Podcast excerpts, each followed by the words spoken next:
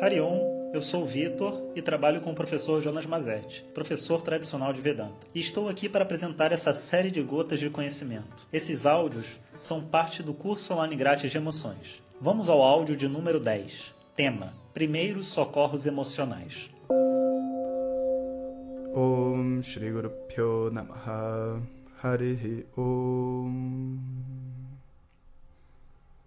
As emoções, elas não existem apenas a nível mental. Elas existem a nível energético.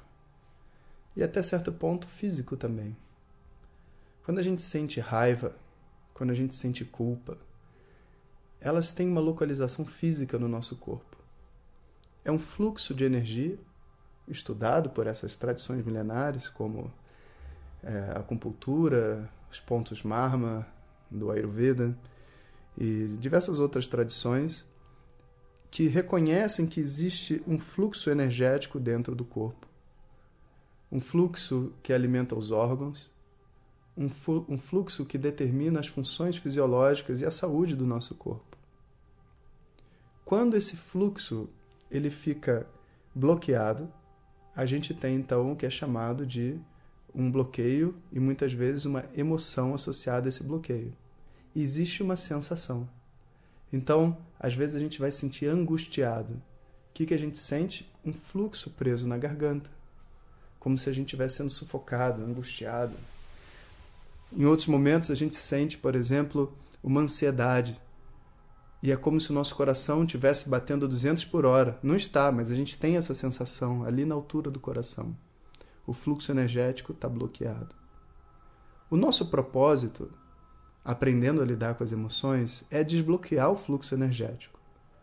Não só através de exercícios físicos, respiratórios, etc., mas principalmente adquirindo uma determinada postura interna, uma atitude com os nossos pensamentos que fazem com que essas emoções fluam.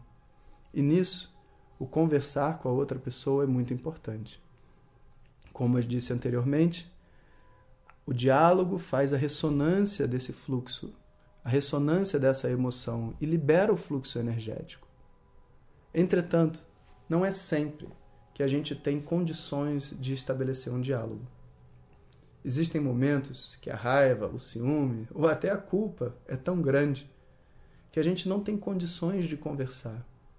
E aquela energia toda contida dentro da gente, com certeza vai machucar a outra pessoa e machucar a gente também dentro desse processo.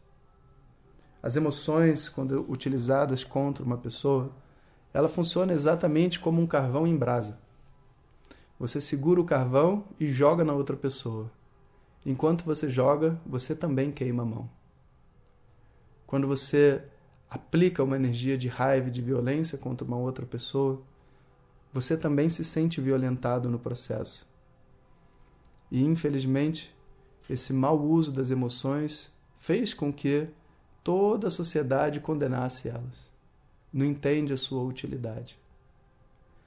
Antes da gente ser capaz de processar as nossas emoções, é importante a gente conhecer o primeiro socorro das emoções. O que fazer quando uma emoção ultrapassa os níveis que a gente realmente é capaz de lidar com ela, de processar e de pensar sobre ela sem machucar outra pessoa? Então a gente diz que são quatro Rás, ou quatro R's. O primeiro Rá é para recuar. Antes da gente bater, existe dentro de nós uma capacidade de segurar aquela mão que levantou para bater na outra pessoa, de segurar aquelas palavras que iam sair pela boca e xingar outra pessoa. E a gente sente, a gente sente até aquele momento, olha, vou me segurar agora. A gente sente aquele momento e naquele momento a gente é capaz de se segurar. E aí a gente faz o quê? Recua. Recua porque sabe que é aquele aquele ato de violência não vai produzir nada de bom. Vem então o, o segundo momento, depois que eu recuei, e às vezes eu tenho até que trocar de ambiente. Não dá para eu continuar no mesmo lugar. Aí eu faço o quê? Eu respiro. Então eu recuo e eu respiro. E a respiração que processa as emoções, e para falar a verdade, que coloca essas emoções para dormir um pouquinho, é quando você inspira e expira profundamente. De preferência virado para algum lugar como o mar, a natureza, que nada realmente interfira com sua mente naquele momento e você simplesmente olha para to todas as coisas que estão à sua volta e fala para você mesmo: está tudo bem, não tem nada demais, está tudo bem. E você respira. Então recua e respira. E aí vem então um momento de você fazer uma revisão. Porque aquilo que foi dito para mim me impactou de uma forma tão grande que gerou um descontrole dentro de mim. Agora eu já não estou mais de frente para aquelas pessoas que eu sei que eu poderia vitimizar, e eu também não tenho ninguém me julgando.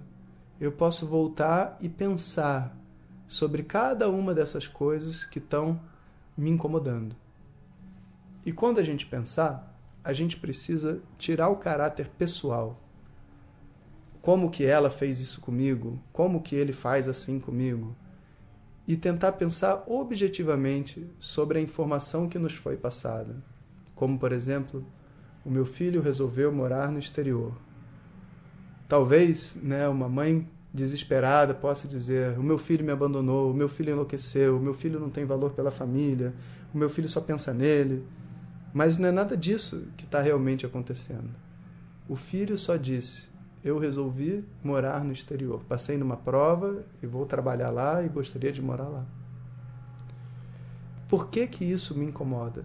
É uma revisão a ser feita. Me incomoda porque ele não me avisou antes? Bom, mas ele está avisando agora. Me incomoda porque talvez eu não possa vê-lo por muito tempo e eu vou morrer de saudade? Bom, se for isso, você está se expressando da maneira errada, porque ele vai querer sair correndo de uma mãe ou de um pai desse jeito. O que que te incomoda? É preciso você olhar objetivamente para isso. Bom, e depois o terceiro, o quarto, ha, é o rir. Rir? Sim, rir. Porque quando a gente olha para o problema e a gente vê, por exemplo, que o que eu estou enfrentando é que eu não sei como que eu vou lidar com saudade do filho e ao mesmo tempo eu estou tratando o filho como se ele fosse um monstro e ele vai querer sair correndo de mim.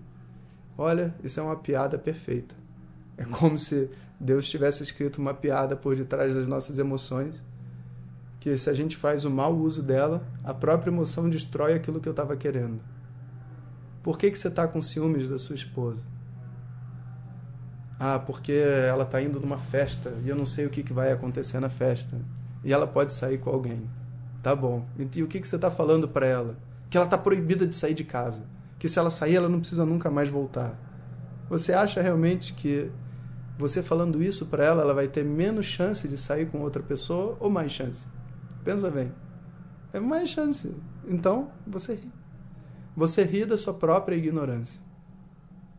E essa risada essa conexão com algo que está além dos ciúmes, além da raiva, além da saudade, ela dá a você uma sensação de alívio e faz um primeiro socorro na sua emoção para que você possa voltar e conversar de novo com essas pessoas que te causam problemas com uma outra energia. Esse dever de casa no início pode levar dias, principalmente se for homem, que leva mais tempo para processar as emoções. Mas ele precisa ser feito e no início leva dias, depois substitui-se por horas e depois a gente pode chegar em alguns minutos, dependendo do tipo e da força da informação e do tamanho da tragédia, se for uma coisa difícil, talvez leve um pouco mais de tempo, mas são tempos aceitáveis. Mas a gente não deve ter medo pelo fato de que isso no início é difícil, porque o processo é bem simples como entrar numa academia de ginástica e ver uma pessoa levantando 100 quilos e você dizer impossível. Não é impossível, é até bem simples. É um ganho gradual. Esse exercício dos primeiros socorros, recuar, respirar, rever e rir, é um exercício muito simples. Basta você colocá-lo em prática. Om Sahana Vavatu Sahana Bhunaktu Sahaviryam Karavavahai Tejasvinavadhitamastu Mavidvishavahai Om Shanti Shanti Shanti Esse então foi o áudio de hoje.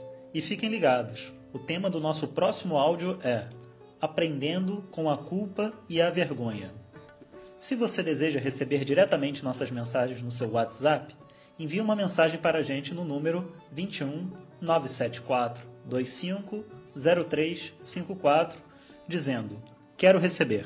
Ou entre em www.vedanta.com.br na opção WhatsApp. Até o próximo ensinamento. Om Tat Sat.